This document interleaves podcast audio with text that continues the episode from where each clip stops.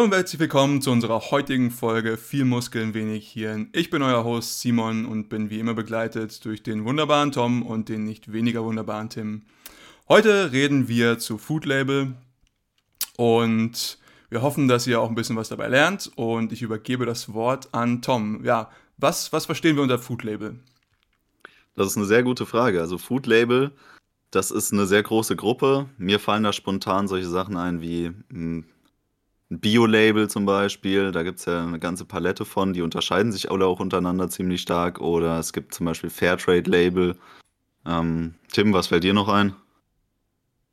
Was fällt mir noch ein? Ähm, wir haben diese Proteinreich-Labels zum Beispiel oder Vollkorn. Und ich würde auch gleich mal darauf aufmerksam machen, dass es hier einen ganz, ganz großen Unterschied gibt zwischen Label, die irgendwie politisch reglementiert sind, wie zum Beispiel das äh, Bio-Siegel, mhm. oder Label, die man einfach auf ein Produkt draufklappen kann, so wie zum Beispiel das Proteinreich. Mhm. Das Proteinreich, das steht ja auf vielen Sachen drauf, die eigentlich keine geeigneten Proteinquellen sind. Und das liegt einfach nur daran, dass man da einen absoluten Wert auf 100 Gramm nimmt, der da drin sein muss. Und dann kann man das irgendwie als proteinreich deklarieren oder so, ohne dass das jetzt in konkreter Weise tatsächlich eine gute Eiweißquelle ist. Ja. Ähm, nee, also das ist ein wichtiger Punkt, das zu nennen. Also tatsächlich, dass, dass es auch gewisse Labels gibt, die einfach nur von zum Beispiel den Hausmarken von den äh, Discount-Ketten, was weiß ich, Aldi, äh, Netto etc ausgewählt werden und dann einfach auf ihre Produkte draufgeklatscht werden, einfach als Marketingstrategie, ja. Ich glaube, als letzten Punkt, der noch zu nennen wäre, der, glaube ich, in den nächsten paar Monaten und Jahren noch wichtig wird, ist der, das CO2-Label. Also sozusagen angegeben, wird, was für einen CO2-Abdruck diese äh, Konsumierung von irgendeinem Lebensmittel jetzt hat. Ähm, und dann kann man das vergleichen mit anderen Produkten in der, in der Lebensmittelkategorie. Aber ich glaube, damit haben wir schon zumindest die relevantesten, was die Lebensmittel angeht. Dann gibt es natürlich noch für andere Produktkategorien irgendwie den blauen Engel und so weiter, aber das ist jetzt erstmal hier nicht ganz so relevant. Ja, genau. Ähm, was mir jetzt noch wichtig ist zu erwähnen, weil ähm, das jetzt bei Tim so ein bisschen so geklungen hat, als wären die ähm, staatlich reglementierten Labels unbedingt die besseren Labels oder die vertrauenswürdigeren. äh, das ist natürlich nicht unbedingt der Fall. Zum Beispiel beim Bio-Label ist es so, dass das EU-Biosiegel ähm, nur einen absoluten Mindeststandard ähm, verspricht im Lebensmittel, das man kauft, während die Verbandssiegel wie beispielsweise Bioland, Naturland oder Demeter wesentlich höhere Standards ähm, in ihren Produkten anlegen. Ähm, aber nicht nur ist es so, dass staatlich ähm, kontrollierte Siegel nicht unbedingt besser sind, sondern teilweise sind sie auch nicht besonders gut durchdacht. Ich will da mal auf, das, auf den Nutri-Score hinweisen. Der Nutri-Score ist eine bestimmt sehr gute Idee, die aber mit einigen systemischen Fehlern daherkommt. Hm. Ich glaube, an der Stelle sollten wir das Ganze erstmal aufdröseln, was wir mit dem Nutri-Score meinen. Ähm, wenn mich nicht alles täuscht, wurde der in der EU 2020 äh, eingeführt, richtig? Ja. Sehr richtig und äh, erst in Frankreich und jetzt äh, in immer mehr Ländern und mittlerweile auch in Deutschland. Ich muss zugeben, ich habe den noch nie gesehen, wenn ich jetzt irgendwie äh, einkaufen bin. Ähm, vielleicht achte ich auch einfach nicht drauf, das kann auch sehr, sehr gut sein. Ähm, aber genau, wie, wie funktioniert das? Wie werden diese Lebensmittel dann einkategoriert? Also ich kann mal kurz anfangen, das zu definieren. Ähm, soweit ich das verstanden habe, werden einzelne Produktkategorien aufgemacht, sowas wie ähm, Öle oder Getränke, Speisen. Ähm, ich glaube, Käse an sich ist eine ganze Unterkategorie für sich. Ähm, und dann kann man innerhalb dieser Produktkategorien kann man dann Vergleiche der verschiedenen Lebensmittel anstellen. Ja, dann kann ich irgendwie sagen, okay, ich habe hier den, den Harzer Roller und den vergleiche ich jetzt irgendwie mit einem Feta-Käse oder sowas. Und dann schaue ich mir an, dann gibt es einen, einen, einen, Score, also wie so Schulnoten von A bis E, wenn mich nicht alles täuscht. Mhm, genau. Und äh, die werden dann auch noch ähm, in, in ein Farbsystem eingeteilt von dunkelgrün für das A, was sozusagen das, das Beste ist, was ein Lebensmittel erreichen kann nach diesem Score. Und dann ein rotes E sozusagen für die, wie die in der Ampel sozusagen, davor sollte man am besten halten. Ja, ähm, was sind denn Probleme, die vielleicht damit eingeladen werden? Aber wir können auch vielleicht erstmal damit anfangen, was wir gut an dem Ganzen finden.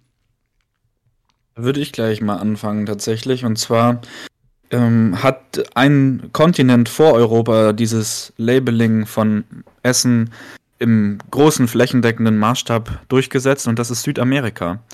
Und zwar gab es in Südamerika ein riesiges Problem mit Softdrinks und tatsächlich haben die südamerikanischen Regierungen das durchgesetzt, dass auf Softdrinks jetzt in Südamerika so Warnsymbole sind, die sehr an die Warnsymbole aus den Gefahrenzeichen der Chemie erinnern.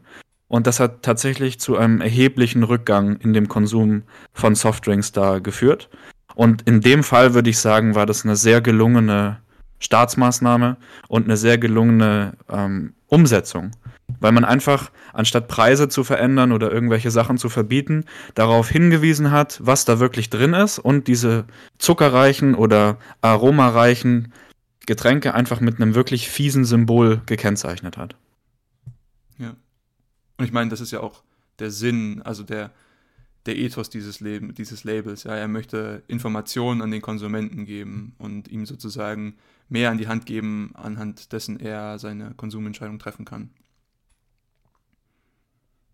Das ist grundsätzlich eine sehr gute Idee, aufzuklären in, in unseren Kaufentscheidungen.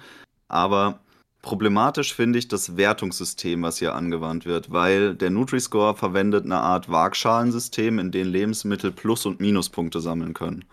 Und diese ähm, Parameter, in denen Plus- und Minuspunkte angesammelt werden können, die sind sehr starr. Also beispielsweise können Lebensmittel Minuspunkte bekommen, weil sie einen Salzgehalt haben, weil sie ähm, zum Beispiel eine hohe Kaloriendichte haben, weil sie einen hohen Gesamtzucker oder gesättigte Fette enthalten ähm, bekommen aber dann Pluspunkte dafür, weil sie beispielsweise sehr protein- und ballaststoffreich sind oder weil sie einen Prozentsatz an Obst, Gemüse oder Nüssen enthalten. Und da viele Lebensmittel, gerade Lebensmittel, die nicht aus mehreren Komponenten bestehen, gar nicht die Möglichkeit haben, beispielsweise bei den Pluspunkten irgendwie großartig abzuräumen, weil ein Käse zum Beispiel enthält in der Regel weder Obst noch Gemüse. Und ähm, hat somit überhaupt keine Möglichkeit, in dieser Kategorie irgendwelche ausgleichenden Pluspunkte zu sammeln, wenn er beispielsweise aufgrund seiner Kaloriendichte oder des Fettgehalts irgendwie negativ bewertet wird. Und somit können sehr seltsame Disbalancen in der Bewertung entstehen und Lebensmittel können als schlecht kategorisiert werden. Also wobei schlecht ja jetzt hier erstmal in Anführungszeichen zu setzen ist. Das bedeutet ja nicht prinzipiell, dass ein Lebensmittel schlecht ist, nur weil es einen schlechten Score holt. Aber die Aufmachung dessen mit dieser Skala und auch der Farbgebung der Skala, finde ich, stellt es dem Konsumenten so dar, als würde man jetzt mit einem zum Beispiel mit C oder D bewerteten Lebensmittel einen schlechten Einkauf tätigen. Und ich denke, das beeinflusst dann die, die Kaufentscheidung in dem Fall auch negativ. Gut, aber ich meine, das ist ja auch die intendierte Folge des Ganzen, richtig? Also mhm. das, das muss man ja auch sehen. Ja. Also ja, es dient der Aufklärung. Ähm, es hat aber auch zur Folge, und ich möchte auch gar nicht sagen, dass diese Folge intendiert ist, aber es ist auch ein Steuerungselement ähm, der, der, der, Kaufentscheidung. Also ich würde die, diese Steuerungselemente sogar als konkrete Intention dahinter markieren, weil ich meine, letzten Endes hat man mit den Farben explizit Farben genommen, die uns an den Straßenverkehr erinnern. Und ähm, das ist in jedem Deutschen im, im Innersten der Genetik verankert, wie das mit den Ampeln und dem Verkehr, Verkehrswesen so ist. Und deswegen würde ich schon sagen, dass man da konkret beabsichtigt, das Konsumverhalten von Leuten zu beeinflussen. Was ja in der, in der neutralen Sicht gar nicht unbedingt was Schlimmes sein muss.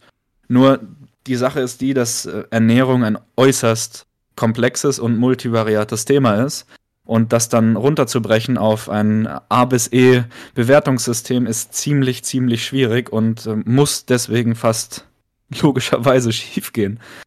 Also, wenn wir uns das angucken mit den, mit den Fetten zum Beispiel. Wir, wir sehen Bewertungen bei, bei Rapsöl oder Sonnenblumenöl, die besser sind als Olivenöl, einfach weil der Anteil an ungesättigten Fetten höher ist. Jetzt ist aber so, dass äh, in, in diesen Pflanzenölen nicht gesättigt oder ungesättigt besonders relevant ist, sondern das Verhältnis von Omega-6 zu Omega-3-Fettsäuren. Also entzündungsfördernde und entzündungshemmende Fettsäuren, die letztendlich im Körper irgendwo eine Balance herstellen sollen. Wir brauchen nie zu viel von dem einen ohne das andere und umgekehrt geht es auch nicht. Es darf nicht zu viel Entzündung sein ohne Entzündungshemmung und es bringt uns auch nichts, wenn wir immer nur Entzündungshemmer trinken und dann keine Entzündungen verursachen. Und wenn man dann überlegt, dass, dass Olivenöle deutlich weniger Belastung auf den Körper bringen als zum Beispiel Raps- oder Sonnenblumenöl, dann ist das natürlich eine Überlegung, die komplett untergeht, weil man nur auf die Anzahl gesättigt und ungesättigt guckt und mhm. diese letzte Feinheit in der Differenzierung gar nicht vornimmt. Mhm. Ich würde gerne bei dem, bei dem Thema Öle verweilen, weil ich das immer einen, das ist ein großer Painpoint für mich tatsächlich. Ich bin versuche mich in letzter Zeit zum Beispiel sehr zu distanzieren von Saatölen. Also das ist alles Rapsöl, Sonnenblumenkernöl ähm, und, und Konsorten. Und ähm, du hast jetzt halt schon diese, diese, diese Balance angesprochen. Ähm, ich glaube, wir können hier gerne noch ein bisschen konkreter werden. An sich ist, glaube ich, das, was immer vorgeschlagen wird, ist eine 1 zu 1 Balance zwischen Omega-3 und Omega-6. Mhm. Ja. Heutzutage findet man eher eine 10 zu 1 bzw. 20 zu 1 Balance in den Ernährungsangewohnheiten der meisten westlichen Bürger, sage ich jetzt mal. Die, ja. Und zwar 20 zu 1 im Sinne von entzündungsfördernd 20 Mal genau. zu einmal entzündungshemmend. Korrekt, korrekt. Und ähm, du hast jetzt halt vorhin auch schon diese, diese ungefettigten versus äh, gesättigten Fettsäuren angesprochen.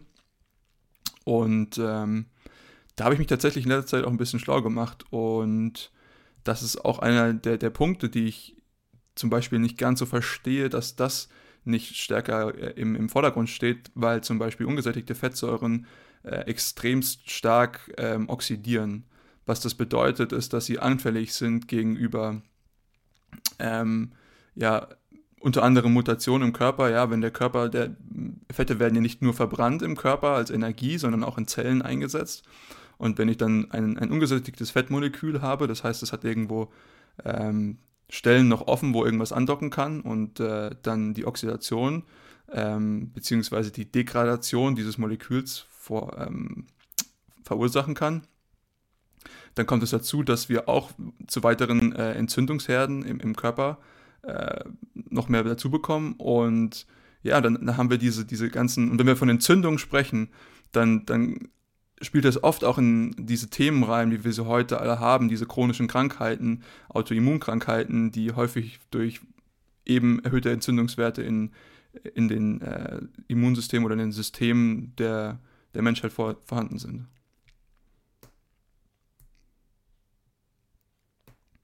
Und wenn wir jetzt sozusagen diesen Nutri-Score uns anschauen, dann bewertet der sozusagen diese ungesättigten Fettsäuren deutlich besser als die gesättigten Fettsäuren, ähm, die sozusagen in Kokosöl oder Butter oder Olivenöl vorkommen. Ja. Wir haben da bei gesättigt versus ungesättigt in dieser Debatte seit, seit den 70ern eigentlich schon ein statistisches Problem in den Studien. Und zwar hat man immer diese, diese Tierprodukte dafür verantwortlich gemacht, dass Leute schlechtere Gesundheitszustände haben. Und auch wenn man über viele andere Variablen kontrolliert, kommt es am Ende so raus, dass tatsächlich diese, diese Tierprodukte einen signifikanten Effekt haben. Im, Im Sinne von, dass sie die Gesundheit verschlechtern. Und ich spreche hier natürlich von verarbeiteten Tierprodukten. Also, wenn wir jetzt gutes rohes Fleisch essen, ist es eine ganz andere Geschichte, als wenn man irgendeine Wurst oder sonst irgendein stark verarbeitetes tierisches Lebensmittel konsumiert. Und was man aber jetzt in den letzten Jahren merkt, ist, dass das Protein in diesen stark verarbeiteten Lebensmitteln in, in der Fleischindustrie deutlich mehr ins Gewicht fällt, in diese negativen Gesundheitszustände überzugehen, als das Fett. Und wir sind sogar jetzt an einem Punkt, wo man eigentlich sagen kann, dass gesättigte Fette weitestgehend eigentlich vollkommen neutral sind. Also gesättigte Fette sind extrem dichte Kalorienlieferanten, haben die höchste Kaloriendichte von, von allem, was es gibt. Aber sie sind im Entzündungsprozess weitestgehend neutral. Und das macht in, in der Hinsicht auch Sinn, weil natürlich unser eigenes Körperfett, also das Fett, was unter unserer Haut ist, auch gesättigt ist. Und es wäre ja nicht besonders sinnvoll, wenn unser Körper einen, einen Energiespeicher aufbaut in einer in einer Speicherungsform, die ihm dann schadet, wenn er es abbaut.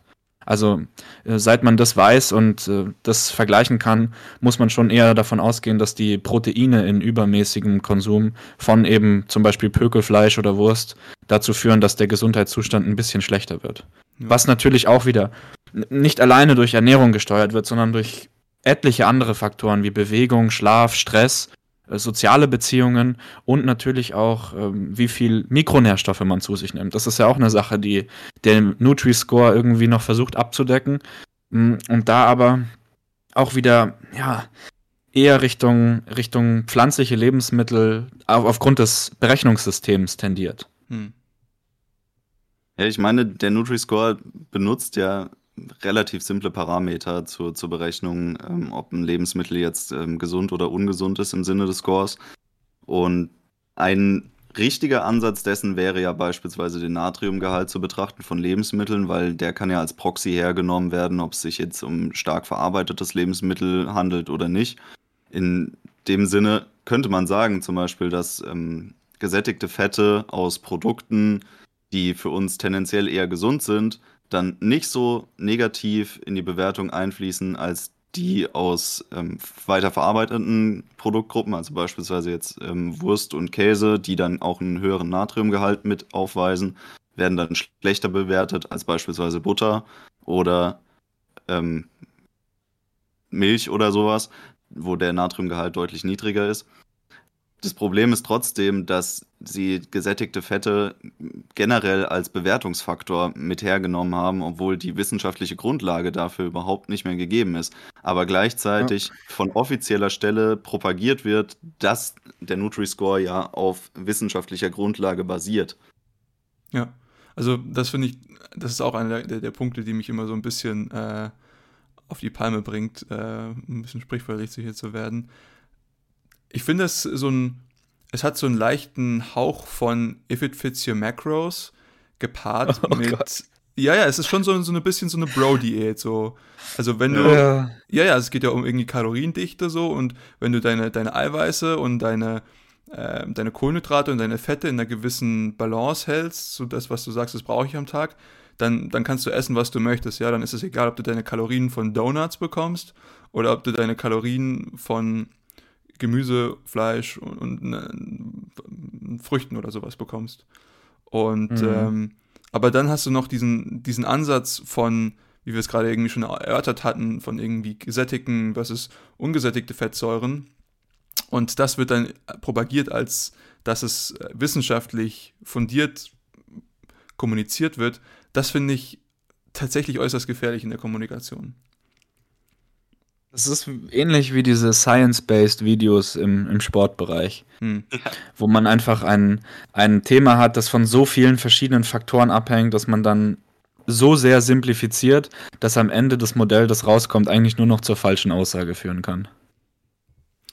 Ja, also es ist für mich ja. wieder hier so ein, so ein Übermut, den, den die jeweiligen Stellen aufweisen, sodass sie sagen, okay, wir haben jetzt wir haben das System der Ernährung komplett aufgeschlossen, wir wissen, was abgeht und jetzt können wir unsere Erkenntnis daraus benutzen, um die Ernährungsangewohnheiten der Massen zu lenken. Das klingt jetzt halt ein mhm. bisschen ähm, krass propagiert, muss ich jetzt schon irgendwie zugeben, jetzt wo ich es ausgesprochen habe, aber tatsächlich ist es dieser, dieser Übermut, der mich, der mich sehr stark an dieser ganzen Geschichte stört, weil das, der, dieser ganze Score wird durch ein einziges Institut festgelegt und meiner Meinung nach sollte sowas wie, sowas Komplexes wie Diät, wo es zum Beispiel extremst Heterogenität in der ähm, genetischen Verträglichkeit von, von Nährstoffen gibt. Ja, also wenn ich zum Beispiel eine Banane esse und Tim eine Banane isst, dann gibt es da komplett andere Reaktionen im Körper. Das kann sein, dass wir irgendwie, äh, dass unsere, äh, unsere Darmflora komplett anders ist und dadurch werden ganz andere Nährstoffe aufgenommen oder dass er deutlich besser mit Kohlenhydraten umgeht als, als ich. Ähm, Und dann gibt es noch ganz andere Effekte, wie zum Beispiel, da, da gibt es interessante Studien dazu, dass man sagt, ich sollte im, im Winter vielleicht mehr Fette essen und im Sommer mehr Kohlenhydrate, weil mein Körper darauf anders reagiert. Und für mich ist es einfach so eine extreme Versimplifizierung dieses ganzen Systems. Also das ist schon wieder dieser Reduktionismus, wie man das in, in der Fachsprache nennt, dass man versucht, ein extrem komplexes System auf sehr, sehr einfache Sachen runterzubrechen und dabei geht die komplette Heterogenität, die Kern wichtig ist für, für das System flöten. Ja, ja, wenn wir jetzt das evaluieren wollen, dann müssen wir überlegen, ist es jetzt insgesamt dann schlechter oder besser geworden dadurch? Was würdet ihr sagen, also als Zwischenfazit? Was wäre eure persönliche Meinung? Also ich würde tendenziell da sagen, es ist besser geworden. Das ist tendenziell jetzt schwer auf sowas zurückzuführen. Ich würde eher sagen, dass diese versuchten Regulierungen über Allgemeinratschläge, die Ernährungsgewohnheiten der Bevölkerung zu verbessern, immer irgendwie schiefgelaufen sind. Sei das Sehr jetzt, gut. dass wir eine Ernährungspyramide äh, lehren und empfehlen, oder sei es, dass wir jetzt versuchen, mit dem Nutri-Score den Leuten irgendwie ein bisschen beizubringen, auf was sie beim Einkaufen achten sollen. Das äh, scheitert immer an diesem grundlegenden Problem, dass das Thema zu komplex ist, um das zu verallgemeinern und runterzubrechen. Und die Verbesserungen, die wir sehen, sind eher darauf zurückzuführen, dass der Trend in der Bevölkerung dahin geht, dass Leute sich eher selbst informieren. Ja. Vielleicht kann aber auch ein Nutri-Score ein Anreiz sein, sich mit dem Thema mal auseinanderzusetzen. Hm. Also mein, mein Resümee des Ganzen, mein, mein Zwischenresümee wäre tatsächlich, und das habe ich auch am Anfang gesagt, ich finde die Idee sehr, sehr gut, den, den Leuten mehr Informationen in die Hand zu geben.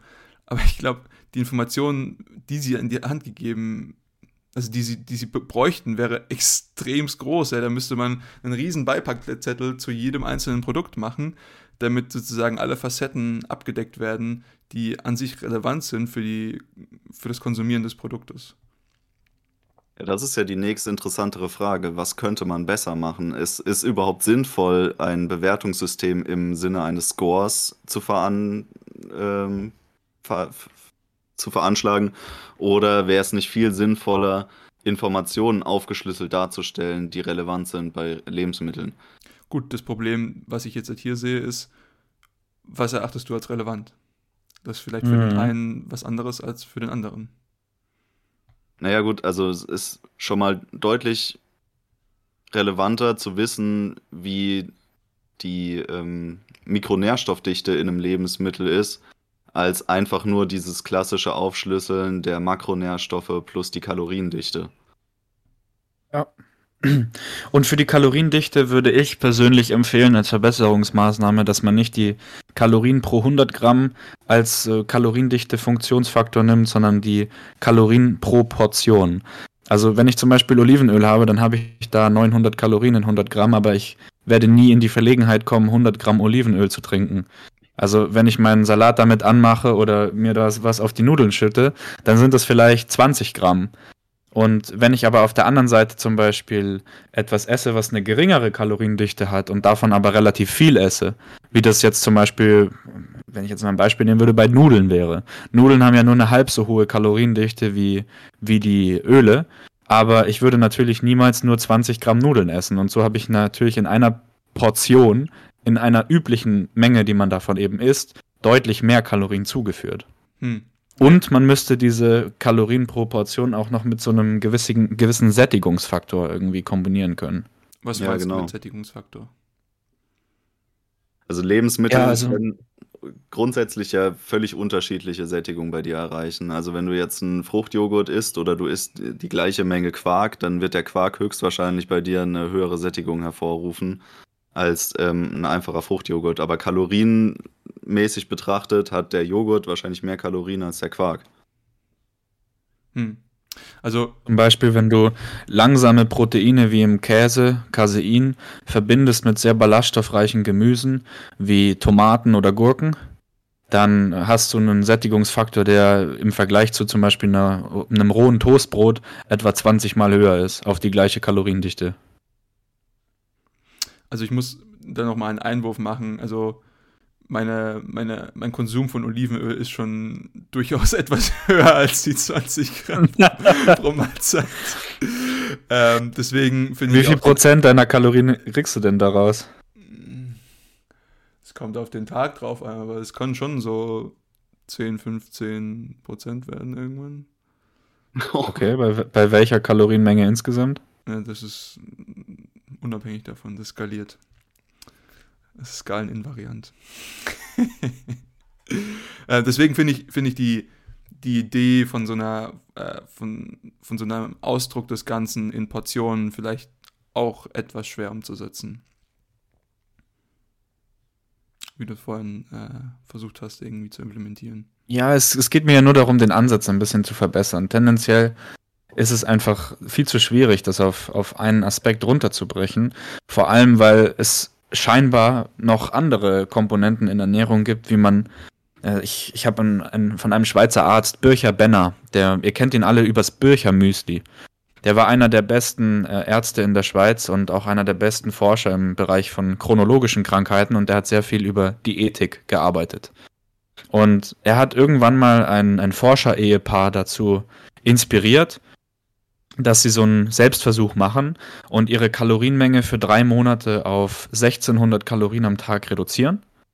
Und dieses Ehepaar hat es gemacht, 1600 Kalorien am Tag und zwar nur aus Rohkost, rohes Gemüse, rohes Obst und Nüsse oder ähm, andere Sachen, die man halt so roh essen kann, die direkt unverarbeitet so aus der Natur kommen würden.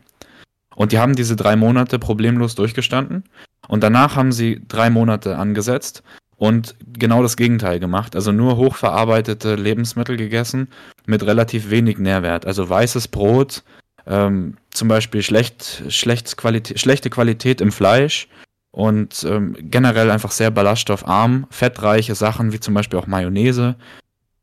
Und die mussten das Experiment tatsächlich nach äh, sechs Wochen abbrechen, weil der Gesundheitszustand kritisch wurde. Hm. Und die Kalorienmenge war aber die gleiche. Hm. Können wir mal kurz definieren, was wir für schlechtes Fleisch halten, weil ich glaube, wir erwähnen diesen Begriff relativ häufig, ähm, aber ich möchte es nur mal klarifiziert haben. Also schlechtes Fleisch wäre jetzt halt hier stark verarbeitetes Fleisch, ja. Also sowas wie, wie eine, eine, wie eine Leona-Wurst oder so, wo man zum Beispiel nicht mehr mal erkennt, dass es irgendwann mal getrennt Fett oder Fle ähm, Muskelfleisch war. Das wollte ich noch klar, mal klargestellt haben. Weder das oder Fleisch aus extrem günstiger, hormonell modifizierter Haltung. Also das Experiment hat in den USA stattgefunden und da ist ja hormonelle Supplementation bei Nutztieren normal oder beziehungsweise erlaubt und dadurch normal, gerade im billigen Sektor halt. Und äh, das ist, ja, wir hatten das schon mal in einer Episode, dass der Pubertätseintritt Hm. deutlich, zurück, deutlich früher ist inzwischen in den USA und das natürlich auch hormon hormonell bedingt. Ähm, aber wenn ich nochmal auf das Argument zurückkommen kann, was sozusagen daraus lernen, ist dieser kaloriendichte Ansatz, wie er dann doch irgendwie stark vertreten ist, zum Beispiel durch den Nutri-Score, dass das auch nicht das Ende der Fahnenstange oder der Weisheit ist, wenn man das versucht zu, so, zu implementieren. Ja, also rein theoretisch könnte ich mich nach dem Nutri-Score oder es muss ja nicht mehr der Nutri-Score sein, es kann mir einfach nur die auf den, auf den Labels die, die tatsächlichen Nährwertangaben anschauen und kann mich anhand derer ähm, ernähren. Und allein das zeigt ja schon, dass eine Reduktion auf nicht mal nur eine, eine Ampel, sondern auch eine Angabe von tatsächlichen Nährwerten, dass die auch schon dazu führen kann, ähm, dass man Gesundheitseffekte ähm, oder Gesundheitsfolgerungen hat, die desaströs sein können. Ja. Und meine Schlussfolgerung ist dann halt irgendwie, wenn ich es noch einfacher mache und noch mehr die Granularität nach ähm, unten drehe, dann wird es wahrscheinlich nicht besser. Die ja, Frage gut, ist- langfristig. Ja, bitte. Ja, die Frage ist, äh, könnte man den Nutri-Score, so wie er jetzt benutzt wird, verbessern, dass er, dass er tendenziell doch irgendwie funktioniert? Hm. Also, es ist jetzt einfach zu sagen, dass er, dass er nicht funktioniert, so wie er jetzt gerade konzipiert ist, aber welche, welche Parameter müssten wir einfügen oder müssten wir ändern, damit da doch irgendwie ein funktionales Tool für uns draus werden könnte. Also ein Ansatz wäre beispielsweise, wie wir jetzt vorhin schon äh, erörtert haben, auf das Fettsäurenverhältnis einzugehen, statt einfach nur grundsätzlich zu deklarieren zwischen gesättigten und ungesättigten Fettsäuren.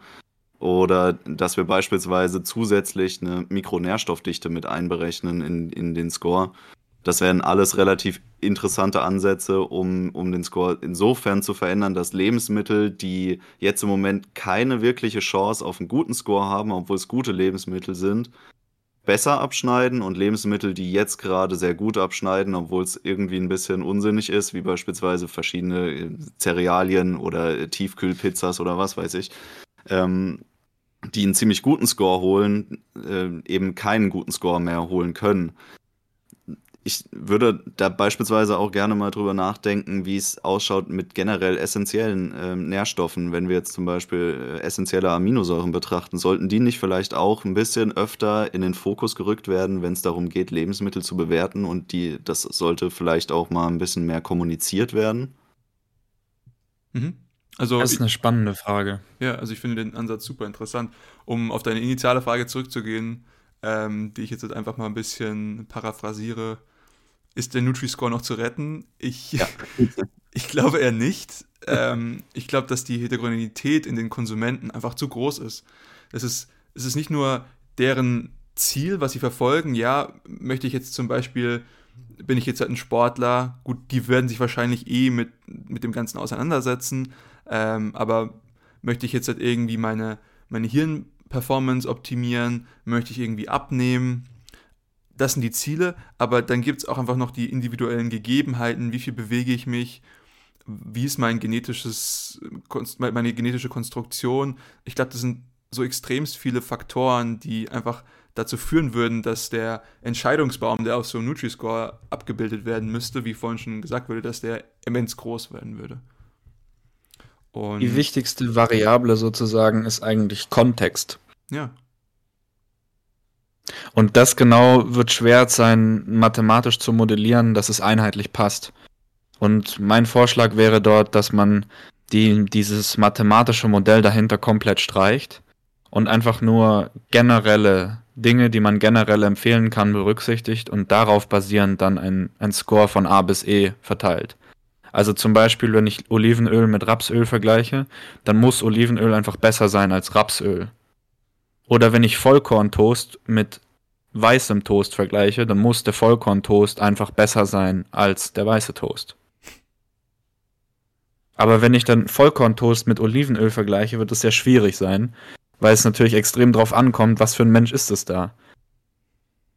Wenn der Mensch abnehmen will, dann ist Olivenöl wahrscheinlich nicht das richtige Lebensmittel. Und wenn der Mensch gerade vom, vom Sport ist oder trainieren will oder so, dann ist Vollkorntoast vielleicht genau das richtige Lebensmittel.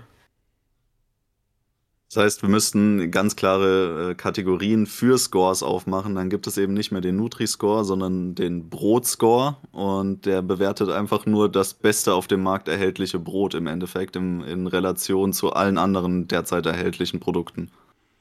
Zum Beispiel. Hm würde die Sache aber natürlich für den Endverbraucher auch wieder sehr viel schwieriger machen und komplexer. Weil ich meine, eigentlich, wenn man sich auskennt in dem Thema, ist ja die Zutatenliste vollkommen ausreichend. Eine Zutatenliste sagt mir genau, was drin ist, so ist sie ja definiert. Und wenn man sich auskennt, dann kann man ja aus jeder Zutat genau den gesundheitlichen Effekt dieses Produktes herleiten.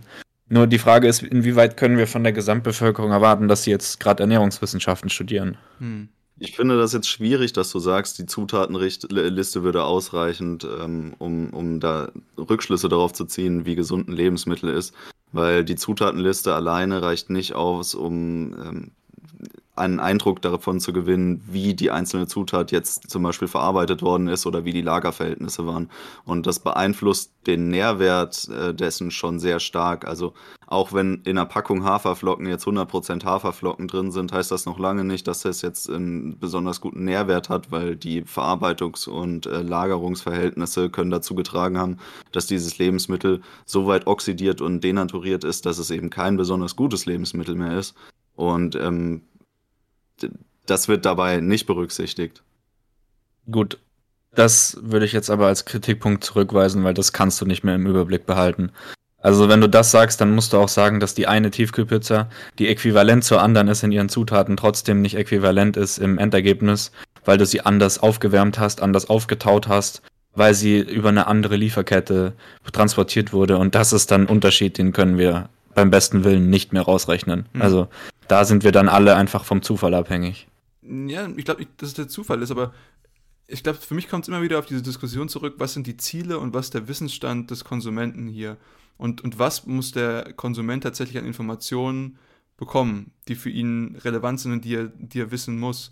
Also, wenn ich jetzt zum Beispiel einen, einen Konsumenten habe, der, der schon wirklich sehr, sehr viel richtig macht und dann einfach sagt, hey, ich möchte einfach noch den, den letzten kleinen bisschen an, an Performance aus, mein, aus mir jetzt halt raussqueezen, indem ich jetzt halt sage, ich versuche jetzt halt nicht die denaturierten und bereits oxidierten Haferflocken mir reinzudreschen, sondern ich versuche jetzt halt einfach das, das, das Optimum zu bekommen. Ähm, dann befinden wir uns, glaube ich, wieder auf so einer auf so einer Skala, auf so einer Grauskala. Und ich glaube, das ist so ein wiederkehrendes Thema hier. Also diese Grauskala, wo sagen wir, okay, aber jetzt, das ist jetzt halt viel zu viel Information, das können wir jetzt nicht mehr ähm, den, den, den Konsumenten an die Hand geben, weil, weil ich, ich kann mir vorstellen, dass es genug Leute geben würde, die sagen, das, was ihr jetzt sagt in Bezug auf Zutatenliste und irgendwie die jeweilige Fettsäurenprofile ähm, der, der, der Öle zum Beispiel oder Fette, das ist schon viel zu, zu genau, der Konsument ist damit überfordert. Und wir brauchen eigentlich was viel Einfacheres. Und ich glaube, diesen Diskussionspunkt, der ist nicht ganz klar und da können wir jetzt unsere Meinung zu geben. Aber wie gesagt, ich glaube, das ist eine Grauskala und für jeden wird es da was anderes geben, wo er, wo er sagt, Mensch, das ist jetzt hier für mich zu viel Information oder das müsste man eigentlich deutlich mehr aufschlüsseln. Und an dem Punkt ist, glaube ich, noch nicht ganz klar, wie, wie zum Beispiel auch eine Regulatorik hier einschreiten sollte, um und dem, dem, dem Konsumenten gewisse Informationen an die Hand geben sollte. Es schwierig zu bewerten, ab wann zu viel Information vorliegt.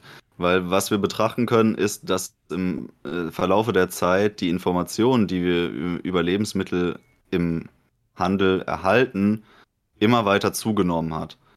Und bisher war der Trend dieser Entwicklung immer positiv zu bewerten. Insofern würde ich für die Zukunft propagieren, dass eine noch weitere Zunahme der Informationsdichte, die wir über die Nahrungsmittel erhalten, die wir konsumieren, auch wieder zu einer weiteren positiven Entwicklung in unseren Ernährungsgewohnheiten führt. Hm. Nur ein kleiner kurzer Gedanke dazu.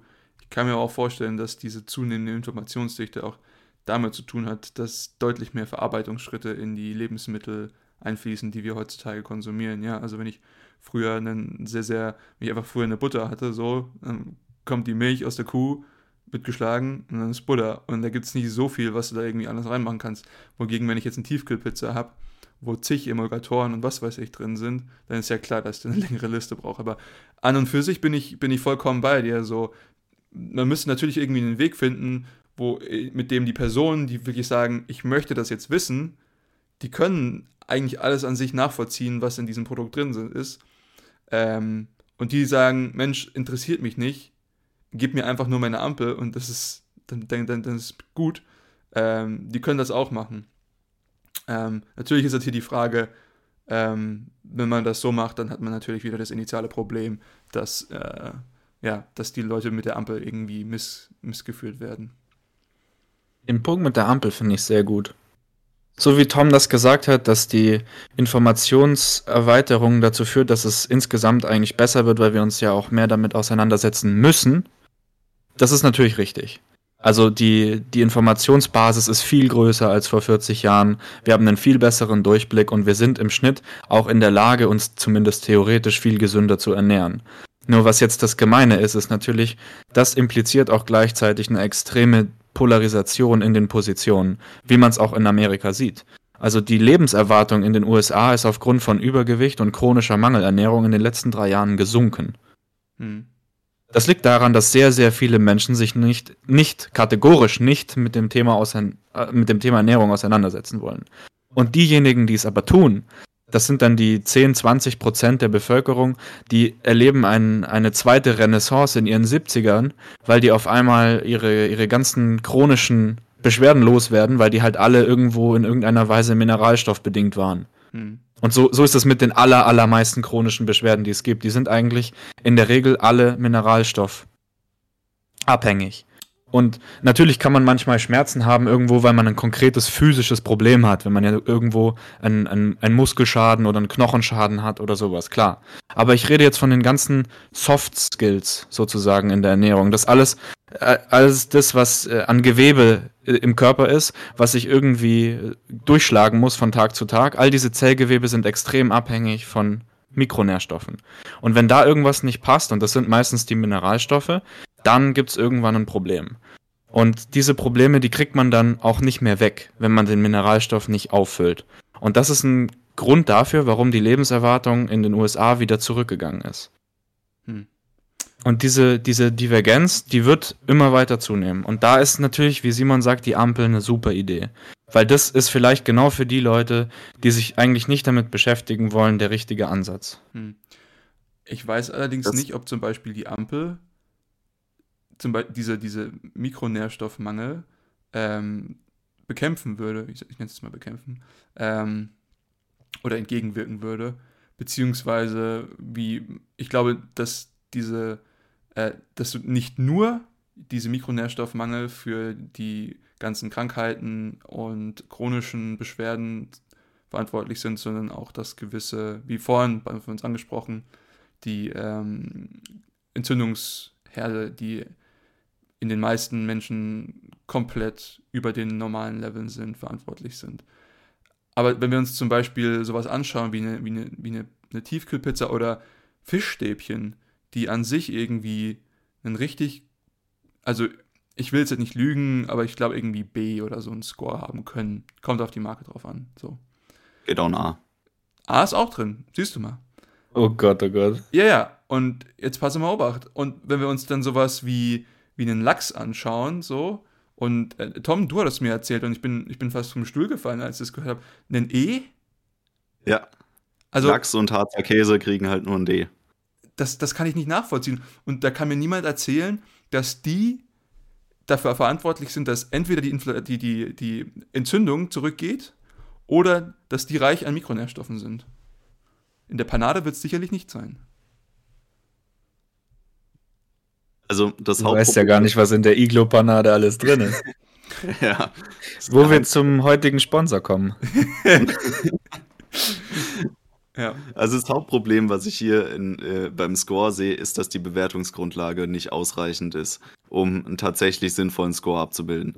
Und genau um dieses Problem eben zu beseitigen, dass die Bewertungsgrundlage davon unzureichend ist, müssen wir erstmal eine aufgeschlüsseltere ähm, Datenlage für unsere Lebensmittel schaffen. Beispielsweise, dass die Hersteller neben der simplen Aufschlüsselung nach Makronährstoffen und Kalorien eben auch die Makronährstoffe noch weiter aufschlüsseln müssen, dass wir zu den Proteinen angegeben bekommen, was die für ein Aminosäureprofil aufweisen, dass wir bei den Kohlenhydraten ähm, mit aufgeschlüsselt kriegen, was für Kohlenhydrate vorliegen, was für Fette vorliegen, in welchen Verhältnissen und eben, dass wir auch ganz eindeutige Informationen über die Mikronährstoffe in unseren Lebensmitteln erhalten. Weil äh, dass das noch nicht geschehen ist oder dass das nur auf freiwilliger Basis äh, eigentlich geschieht, dass wir Informationen über Mikronährstoffe in Lebensmitteln bekommen, das, das ist äh, mit eins der unsinnigsten Dinge, die, die überhaupt passieren. Weil das ist aus meiner Sicht die wichtigste Information, die man als Verbraucher bekommen kann eigentlich. Hm. Nee, bin, bin ich voll Und dafür also, ist natürlich, dass du es in verarbeiteten Lebensmitteln vollkommen vergessen kannst. Also ja. in, in, in einem stark verarbeiteten Lebensmittel hast du so eine hohe Varianz in der Mikronährstoffdichte all deiner Zutaten und auch in den Zutaten selbst im Vergleich von der einen Charge zur nächsten Charge, dass das Ergebnis, das da rauskommt, dann völliger Unsinn ist und von der Lobby halt auch niemals zugelassen werden kann, weil dann kannst du ja die, also da kannst du ja gleich wie in Chile Warnsymbol, chemische Warnsymbole auf, auf jede Schokoladentafel draufdrücken. Ich glaube, die Schokoladentafeln, je nachdem, würden gar nicht so schlecht abschneiden. Ähm, also so eine so eine hoch. So schön 90-prozentige. Ich wollte gerade sagen, also hochprozentige Schokolade. Das ist, glaube ich, nicht die Schokolade, die in Deutschland am meisten gegessen wird. Ja, also ich meine, ich beziehe mich jetzt auf, oder ich glaube, wir alle beziehen uns auf stark ähm, gefertigte oder industriell gefertigte Lebensmittel. Also die Fischstäbchen, die Tiefkühlpizza, aber auch irgendwelche Fertigmahlzeiten, ja, irgendwie die, das Kassler aus der Dose oder ähm, wie sie nicht alle heißen, irgendwelche Fertigsuppen.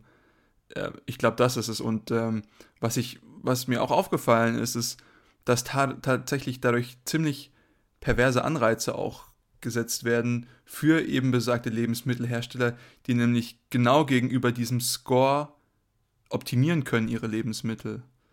Ähm, und dann wissen, okay, ich muss jetzt halt diesen Parameter so drehen und ähm, dann bekomme ich einen besseren Score, ja. Also Konzept wurde schon mal von mir ange angesprochen, ja. Zeig mir eine 30 Meter Mauer und ich zeige dir eine 31 Meter Leiter. Also es ist, es wird, sobald du irgendeinen Score hast, gegen den du optimieren kannst, kannst du diese, dieses Maß vergessen. Ähm, weil irgendjemand wird dagegen optimieren und wird dein System komplett aushebeln. Und da, das sieht man tatsächlich auch mit so gewissen äh, Fertigprodukten, die dann einfach sagen, okay, wir ersetzen und ich glaube, da mache ich jetzt ein Fass auf, wo wir, glaube ich, auch nochmal drauf eingehen sollten, gewisse, zum Beispiel, ich äh, ersetze Zucker durch Geschmacksverstärker bzw. Oh. künstlichen Süßstoff, zum Beispiel Aspartam. Und ähm, sowas wird auch nicht aufgeschlüsselt. Und ich glaube, wir haben uns die ganze Zeit auf der Seite bewegt, okay, was sind essentielle Nährstoffe, die man eigentlich konsumieren sollte, die aber sozusagen nicht in den Lebensmitteln vorhanden sind. Auf der anderen Seite, und ich glaube, das ist mindestens genauso wichtig, zumindest für den Konsum von ich will so mal sagen, mindestens 50 Prozent der, der Bevölkerung äh, im Westen ist auch das, was man vermeiden sollte in Lebensmitteln. Und das sind eben diese, diese Zusatzstoffe, die dann hinzugefügt werden können. Und dann hat auf einmal meine Diet Coke einen Score von B. Lass mich nicht lügen. Ja. Was ich mindblowing finde. Also. Hat halt keine Kalorien. Ist gut für die Wertung. Ja. Zum, zum Thema Süßstoffe, das ist, äh, die meisten Süßstoffe sind mehrwertige Alkohole.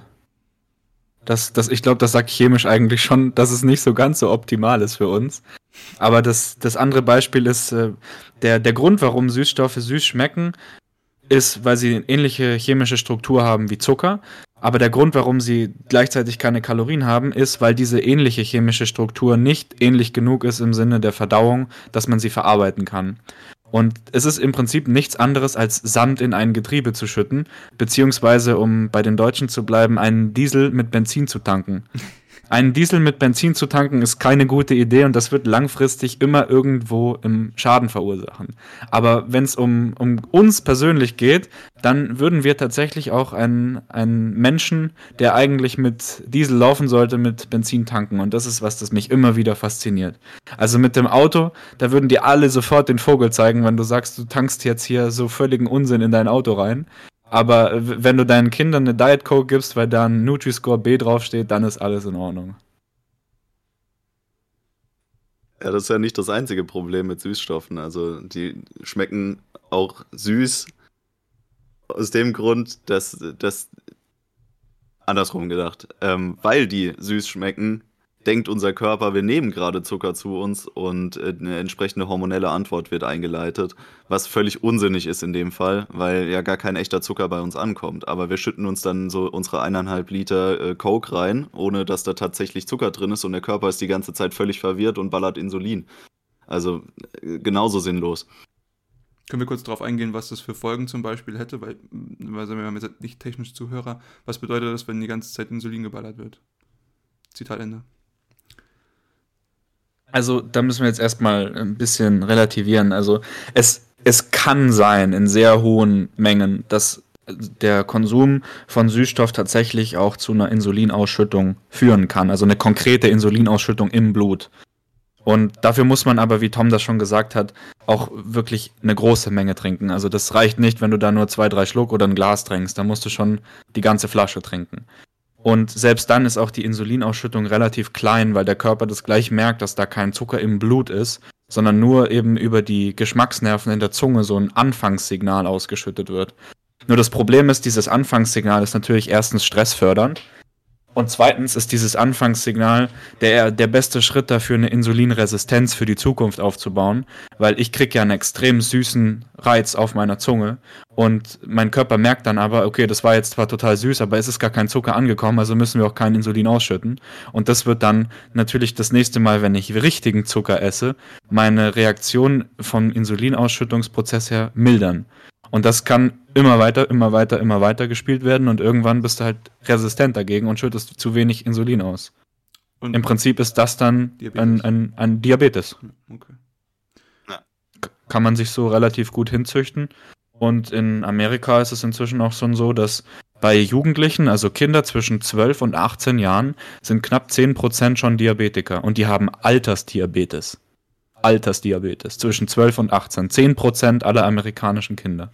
Das müsst ihr euch mal vorstellen. Ja, also wenn die schon mit 10 in die Pubertät kommen, ist mit 14 Schicht im Schacht anscheinend. ist die Rente statt. Ja. Nee, aber das sind, das sind auch solche Punkte, die ich mir halt denke. Und, und das sind ja nicht nur Süßstoffe.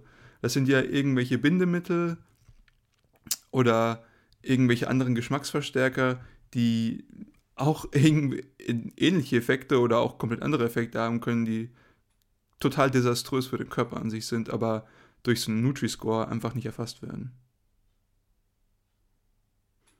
Ja, aber du hattest ja vorhin auch schon angesprochen, dass der Nutri-Score eben von den Herstellern dazu benutzt werden kann, Lebensmittel deutlich besser dastehen zu lassen, als es eigentlich ist, indem sie ganz winzige Parameter ändern.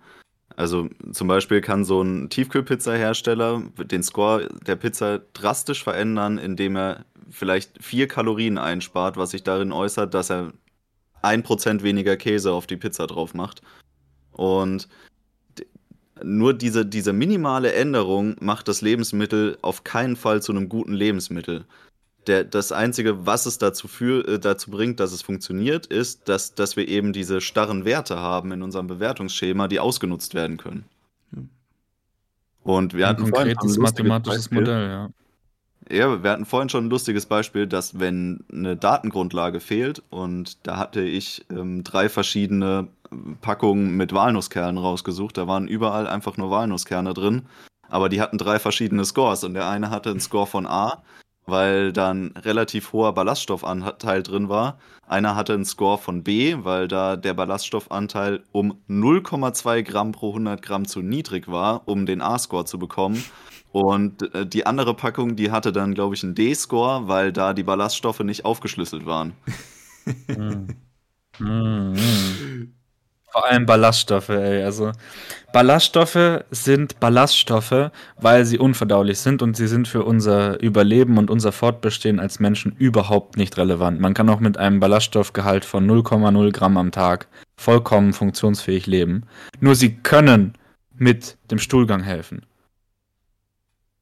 Und anhand dessen, dass man dann vielleicht besser scheißen kann, da den Nutri-Score um so viele Punkte nach oben und unten zu schieben, wenn es das gleiche Produkt ist, das, das ist schon wild.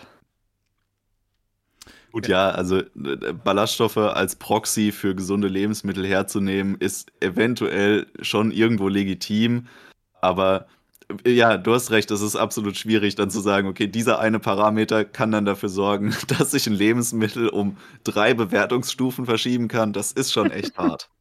Ja, also man muss sich dann auch mal den, den Konsumenten vorstellen, der dann vor diesem Regal steht und der wundert sich dann, was ist denn mit diesen einen Walnüssen? Wo kommen die denn her? So. Und ähm, ja, also so wie ich das verstanden habe, ist das ja auch jedes Einzelunternehmen selbst, welches diesen Nutri-Score beantragt. Ähm, da gibt es auf dem auf der äh, Homepage des, des BMELs, des Bundesministeriums für Ernährung und Landwirtschaft, gibt es so ein Excel-Sheet, was man sich runterladen kann und da kann man dann seine, seine jeweiligen äh, einzelnen Parameter rein, reinkloppen und dann bekommt man einen Score ausgespuckt, wenn ich das richtig verstehe. Und ähm, das ist natürlich auch immer so ein bisschen, äh, da, da, ist auch viel Spielraum, wie man, wie man dann schon an dem, an dem Beispiel mit den Walnüssen sieht. Und ich weiß nicht, also ich kann mir vorstellen, dass da bestimmt ein bisschen Schmuh betrieben wird. Ähm, also Weil du gerade beim Spielraum bist. Also bei den Etiketten, die wir schon kennen auf den Lebensmitteln, und zwar diesen Nährstofftabellen, Da haben wir eine akzeptierte Varianz von 30 Prozent. Wirklich? Das wusste ich nicht. Okay. Also das gilt, das gilt äh, für, die, für die Zutatenliste. Wenn du zum Beispiel so eine Beerenmischung kaufst und das ist eine Beerenmischung, Waldbeere, Johannisbeere, also Waldbeeren-Beerenmischung und da ist Johannisbeere, Erdbeere, Himbeere und Blaubeere drin. Und äh, wenn dann an, dran, streich, dran steht, Himbeere mit 10% und in dieser einen Packung sind 750 Gramm und du würdest deswegen 75 Gramm von dieser Beerensorte erwarten, dann ist es aber okay, wenn da auch nur 50 Gramm drin sind. Gut, bei sowas verstehe ich das schon. Aber ja, also ja. tatsächlich ergibt sie nachher. Aber dementsprechend schwankt natürlich auch der Makronährstoffgehalt drastisch. Ja, natürlich. Mhm. Und um auf deinen Punkt mit dieser, mit dieser Optimierung in, hingegen zu einem System zurückzukommen, ich kann ja als Tiefkühlpizza-Hersteller einfach Leinsamenschrot in meinen Pizzateig reinmachen und dadurch den Ballaststoffanteil extrem erhöhen, ohne dass ich äh, das, das Lebensmittel in irgendeiner signifikanten Weise ändere. Und da, ich kann die Leinsamen sogar, ich kann die sogar nicht geschrotet, sondern ganz da reinmachen und oder als Pulver oder so, dann sind die nicht mal verdaulich. Und dann ist der, der Ballaststoffanteil auf einmal bei 6 Gramm mehr und dann kriegt meine Tiefkühlpizza dann A. Dann kann man nochmal eine Scheibe Salami drauflegen, das ist doch auch nice, oder? Ja, genau. Und das ist das auch, was ich, was ich mit dem, mit dem äh, Ausnutzen des Systems mach, äh, meinte vorhin ist, dass man diese Parameter gegeneinander ausspielen kann. Ja, man kann sagen, ja, ich mache jetzt hier noch ein bisschen was von dem Positiven hinzu, dann kann ich noch mal ein bisschen was von dem Negativen hinzufügen und im, am Ende habe ich so eine Nullsumme. So bin irgendwie immer noch bei meinem B oder meinem C. Ähm, und aber dass sozusagen dieses Negative ähm, wahrscheinlich deutlich schwerwiegender ist als das Positive, was du da hinzugefügt hast. Ich glaube, das ist eh eh klar. Und ich meine, wir hatten auch in unserer Folge über Veganismus, über Eliminationsdiäten geredet, beziehungsweise über den Eliminationsfaktor in eigentlich allen Diäten, was, was so ein bisschen der Grund ist, wieso eigentlich jede Diät so ein bisschen funktioniert. Äh, ich glaube, das Prinzip wird hier einfach komplett ausgehebelt. Ja. Ich glaube, dieses Prinzip, dass man wirklich etwas konkret ausrechnen will und äh, konkret für alle Lebensmittel ausrechenbar machen will, ist letzten Endes das, woran es scheitert. Also, ich glaube, wir können uns nochmal auf den Anfang der Diskussion zurückberufen, wenn wir sagen, was das Ziel so von, von, von diesem Nutri-Score? Und es ist ja eigentlich eine, eine Erziehung und eine, eine Lehre für die Bevölkerung, wie sie sich am besten für sich zu ernähren hat. Und, aber ich glaube, das fängt wieder komplett falsch an. Das ist so, so das Beispiel so, ja, gib jemanden einen Fisch und dann ist er für einen Tag ernährt und lehre ihm zu, zu fischen und dann ist er für den Rest seines Lebens so ernährt und so. Ich glaube, dass, dass Menschen oder die Bevölkerung an sich einfach sich deutlich mehr mit, mit ihrer Ernährung auseinandersetzen soll. Und ich weiß, das ist bei weitem eine Wunschvorstellung und eine Utopie wahrscheinlich auch. Ähm, aber ich würde meine Anstrengungen eher in sowas setzen als in den, in den Nutri-Score. Ich glaube, es ist schon rausgekommen, dass ich sehr, sehr negativ gegenüber dem Ganzen eingestellt bin, weil ich einfach glaube, dass die Heterogenität und die Komplexität in, in Sachen Ernährung für das Individuum einfach viel zu hoch ist. Ja, ich, ich würde dir zustimmen, aber die Frage ist, wie ist sowas umsetzbar? Also man müsste dann definitiv wesentlich mehr in die Bildung der Bevölkerung investieren und das sollte schon im Schulalter anfangen, dass wir äh, dieses Thema Ernährung mehr an uns herangetragen bekommen, als dass wir irgendwann im Grundschulalter mal so eine Ernährungspyramide an die Wand geballert bekommen, da, wo man dann sieht, dass Brot ganz toll ist. Da, mehr, also ich kann mich nicht daran erinnern, dass bei mir jemals mehr passiert wurde im Sinne der, der ähm, Schulbildung beziehungsweise im späteren Verlauf. Oder äh, könnt ihr euch an irgendwas erinnern? Nicht ähm. wirklich. Ähm, tatsächlich weiß ich auch nicht, ob man dem, dem Schulsystem den alleinigen Auftrag diesbezüglich übergeben sollte.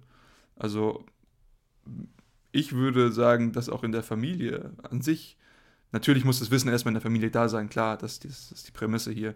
Aber ich glaube, sowas sollte auch da ein, stärkeres Thema sein, ja. Also, dass, dass die Leute sich auch einfach damit auseinandersetzen, so, was, was, was stopfe ich mir jetzt hier gerade so in, in mich rein. Und äh, natürlich, wie gesagt, es muss irgendwann mal, irgendwo muss der Kreislauf anfangen, irgendjemand muss sozusagen das Wissen erstmal ähm, erschaffen. Und ich glaube, wenn wir nämlich nicht sagen, wir haben dieses, diesen Wissensstand bezüglich der Ernährung und das ist auch wieder hier, was ist so, was Argument, was, was, was Tom vorhin aufgebracht hatte, so, es ist science-based, es ist basiert auf einer wissenschaftlichen Meinung und ähm, das ist auch wieder das, so die Leute wollen es immer einfach haben, so, gib mir einfach das, was ich machen soll, so. Und das verstehe ich, es ist einfach. Man, Im Alltag hat man sich nicht die Zeit, sich mit allem auseinanderzusetzen und mit den neuesten Studien und mit dem Diskurs in der Wissenschaft, der da irgendwie vorherrscht. Und da gibt es keine, da gibt es ganz viele äh, Komplexitäten und Uneinigkeiten zwischen den Forschern und damit möchte man sich nicht auseinandersetzen. Verstehe ich.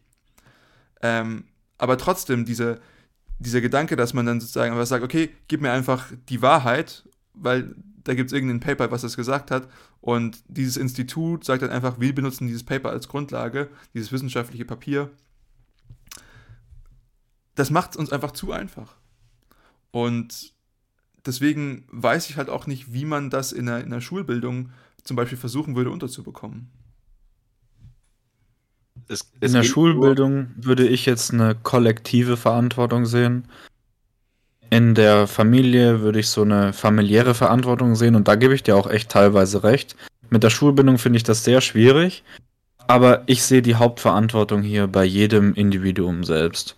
Wir haben heute wirklich einfache Möglichkeiten, übers Internet sich kostenlos innerhalb von ein, zwei Nachmittagen die gröbsten Dinge der Ernährungswissenschaft selbst beizubringen. Und äh, jeder Mensch muss sich eben einfach jeden Tag mit diesem Thema Ernährung auseinandersetzen, weil wir nun mal einfach essen müssen, um zu leben. Und wenn man das dann macht, dann hat man da aus, aus einem Nachmittag des Selbststudiums einen Vorteil für den Rest seines Lebens und all diejenigen, die das nicht machen, die sind im letzten Ende auch einfach selbst schuld. Die Verantwortung, die ich hier in der Schulbildung sehe, ist die, die Grundlage dafür zu legen. Also es geht gar nicht unbedingt darum, dass wir, ähm, dass da irgendwie tatsächlich neueste wissenschaftliche Erkenntnisse übermittelt werden, sondern einfach nur Basiswissen ja. einmal vermittelt worden ist. So wie jeder irgendwie sein Basiswissen in der Mathematik aus der Schule mitbekommen hat, sollten wir auch ein, Basiswissen über Ernährung und ähm, darüber hinaus wahrscheinlich auch praktische Anwendung von Ernährung bekommen in der Schule. Also so ein Kurs, der kann ja verschiedenste Bereiche abdecken. Das kann ja dann auch irgendwo äh, darin resultieren, dass man teilweise die Grundlagen des Kochens beigebracht bekommt in der Schule. Das wäre ja auch vielleicht nicht verkehrt, weil Definitiv. genau diese ähm, familiäre ähm, äh, Zielsetzung, die ihr beide ganz gut findet, birgt ja das Problem, dass wenn man das familiär nicht vorgelebt bekommt, weil die Eltern beispielsweise da keinen gesteigerten Wert drauf legen, dass äh, Ernährung irgendwie top ist oder vielleicht können die auch gar nicht kochen, dann kriegst du das ja da nicht übermittelt. Und wo willst du es dann lernen? Und da, da sehe ich die Pflicht in der Schulbildung, dass man da zumindest die Grundlagen übermittelt bekommt und sich von da aus selber weiterentwickeln kann. Hm. Also, ich hatte gerade noch einen Gedanken, das vielleicht etwas philosophisch. Ähm, aber sollte der Staat überhaupt hier eingreifen und versuchen, den Bürger vor sich oder den, die, die, die Gesellschaft vor sich selbst, ich sage jetzt mal, versuchen zu retten und wie wir sozusagen erörtern oder in unserer Meinung das eigentlich falsch macht, so und, oder die, die falschen Schlüsse daraus zieht, ist es wirklich, oder sollte nicht, nicht jeder für sich selbst sagen, ich, ich versuche das so zu machen und oder ich versuche es auch nicht zu machen und ist mir auch egal. Ich meine, klar, die Gesellschaft an sich leidet darunter, sie leidet unter chronischen Krankheiten etc. Aber hat der Staat hier wirklich das, die Pflicht und das Recht, sowas zu machen? Ich weiß es tatsächlich nicht. Ich finde es eine durchaus interessante Frage. Ich glaube, das ist ja jetzt so eine philosophische Vorstellung, wo wir ja auch im, im Bereich der Wirtschaftstheorie hoffentlich irgendwann mal im Laufe dieses Podcasts mehr drauf zu sprechen kommen. Aber grundsätzlich würde ich sagen, dass der, der Staat das nicht tun sollte, nicht aus dem Grund, dass er keine Verantwortung für seine Bürger übernehmen soll oder sonst irgendwas im Sinne der Bevormundung, sondern einfach, weil wir ein, ein kollektives Wissen, wenn wir das so nennen wollen, nicht genug fraktionalisiert haben, um dem Risiko einer, einer Fehllehre ausweichen zu können. Und wenn wir, wenn wir etwas zentral steuern und diese zentrale Steuerung ist Mist, dann ist alles am Arsch. Und in der Tendenz, im groben Durchschnitt, im, im Durchschnitt für die gesamte Bevölkerung Deutschlands wäre es am besten, wenn wir diesen Prozess der Ernährungsbildung maximal möglich fraktionalisieren. Also dass im besten Fall jeder selbst sich bildet und über verschiedenste Wege zu neuen Erkenntnissen kommt. Oder dass man es eben vielleicht im, im kleinsten Freundeskreis oder in der Familie bespricht und dann hat die eine Familie vielleicht eine etwas andere Vorstellung als die andere Familie. Aber im Schnitt werden wir dadurch meiner Meinung nach besser gestellt, als wenn, wenn der Staat zentral eingreifen würde und sagt, so ist es, so ernährt ihr euch. Am besten. Ja, also der Punkt resoniert sehr stark mit mir. Also dieser, dieser, also ich meine, ein bisschen technischer würde, dann kann man sagen, das ist ein, ein, ein Tail Risk, was man hier eingeht. Ja, man man versucht no. hier zu sagen, man, man zentralisiert das hier und setzt dann sozusagen alle Karten oder all sein Geld auf eine Karte oder auf eine Farbe oder whatever. Und ja, wenn, wenn, wenn das fehlschlägt, ja, das sind. Also ich glaube, da kann, wie wir das erörtert haben, da können echt Probleme für die Gesellschaft entstehen. Und ich glaube, das ist ja dann auch das gewisse Fehl. Also ich, ich würde es jetzt zum Beispiel als durchaus als Fehlinformationen ähm, beschreiben, die dann einfach renforciert werden in der, in der Bevölkerung, zu sagen, gewisse, gewisse Lebensmittel, die sind einfach schlecht, so, ja. Also gesättigte Fettsäuren, sowas brauchen wir überhaupt nicht. Und die Meinung herrscht mittlerweile schon stark vor, aber ich glaube, so ein, so, ein, so ein System wird es noch deutlich weiter verstärken. Und ähm, das ist eines von den Risiken, die ich auch bei so einer zentralisierten Steuerung von sowas ähm, sehe. Und ja, deswegen meine, meine Frage, die ich sie selbst gestellt habe, sollte der Staat hier eingreifen? Ich, ich bin immer skeptischer gegenüber sowas. Der Punkt, wo bei mir die größte Skepsis aufkommt, ist, wenn wir das vergleichen zum Beispiel mit dem politischen System in China. In China war das schon immer so, dass das Individuum sich untergeordnet hat und der Staat bzw. die Familie oder die Kommune eine wichtigere Rolle in meinem Leben spielen muss als ich selbst. Und das ist eine Sache, die, die kann in Zeiten sehr gut funktionieren, aber die kann auch dann wieder dazu führen, dass es total, total schlecht läuft. Was man aber langfristig beobachten kann, ist, dass diese Tatsache, dass ich meine eigene Verantwortung hintanstelle, weil erstmal die Familie oder die Kommune oder das, das Land an sich kommt, das führt dazu, dass ich weniger Skin in the Game habe, wie du das immer so schön ausdrückst. Weil ich mich selbst davor drücken kann, vor, vor meiner eigenen Verantwortung und vor mir selbst verantwortlich zu handeln. Und das unterdrückt langfristig dann auch Forschungsdrang und Kreativität. Und das, das beste Beispiel, was ich immer anführe in jeder Diskussion um individualistische oder kollektivistische Systeme, ist das zwischen einem Pianisten und einem Komponisten. Das Klavier zu spielen ist eine wirklich, wirklich schwere ja, Kunst, will man fast schon sagen. Aber es ist eigentlich mehr Handwerk als Kunst. Und man kann das Klavier spielen, weil man wirklich einfach nur im richtigen Zeitpunkt die richtige Taste drücken muss, konkret mechanisch erlernen. Das ist etwas, das man in eine Person hineindrillen kann. Und deswegen sehen wir auch, dass alle glorreichen Pianisten der Moderne eigentlich aus China kommen, weil die das da halt einfach eingedrillt kriegen und dann irgendwann treffen sie die richtige Taste zum richtigen Zeitpunkt. Und dann kommen wir zur Rolle des Komponisten das Komponieren kann man nicht eindrillen. Es ist unmöglich, jemandem diese, diese Intuition und diesen Umgang zur Musik, der ja eigentlich die, die fast maximale Komplexität in, in, in diesem System des menschlichen Lebens darstellt. Also diese Art von Klängen zu vermischen und in irgendeiner Weise da etwas Neues entstehen zu lassen, das ist vielleicht der maximale Grad an Kreativität, den man so aufbringen kann. Und es gibt keinen einzigen relevanten Komponisten aus China, obwohl es das bevölkerungsreichste Land der Welt ist. Gibt es nicht. Seit, seit tausend von Jahr, Tausenden von Jahren gibt es das nicht. Da kenne ich mich jetzt leider zu, zu wenig in dem Space aus, als dass ich das beurteilen könnte. Aber ja, also Craftsmanship auf jeden Fall, Skill versus Talent, das sind alles, alles Aspekte. Ähm, Tom, du wolltest vorhin, glaube ich, noch was sagen äh, vor Tims durchaus eloquenter Elaboration von Skill vs. Talent so ein bisschen. Ja, grundsätzlich äh, stimme ich euch beiden in, in eurer äh, Ansicht sehr zu und das entspricht auch dem, wie ich darüber denke. Das Problem ist, dass wir in einem System ähm, leben, das ja bereits reguliert und regulatorisch in, in unser Leben eingreift. Und insofern finde ich es schon wichtig, darüber zu diskutieren, wie sie das tun und zu wenigstens zu verlangen, dass sie es richtig machen, wenn sie es schon tun. Die, die Grundanforderung, dass wir ähm, davon weg wollen, sollten wir auf jeden Fall beibehalten und sollten wir auch so kommunizieren. Aber deswegen kann man das laufende System immer noch verbessern, weil davon profitieren wir dann trotzdem alle noch. Guter Punkt. Da ja, kann ich nicht mehr zu sagen. Ähm, ja, ich meine, ich habe nicht mehr so viel zu sagen. Habt ihr noch irgendwelche abschließenden Worte zu dem ganzen Thema? Ich glaube, wir sollten alle nochmal dem Sponsor der heutigen Folge danken, Iglo und Froster. Und ähm, Boah, das letzte Mal, als ich Fischstäbchen gegessen habe, da war ich wahrscheinlich so 14 oder so. Mit Ketchup schön und dann Fischstäbchen dazu. Das war Nutri-Score 101 war das. ich war meiner Zeit voraus, Jungs. auf jeden Fall. Ja, also ich meine, wenn das nicht der Fall ist, dann würde ich mich wirklich herzlich fürs Zuhören bedanken.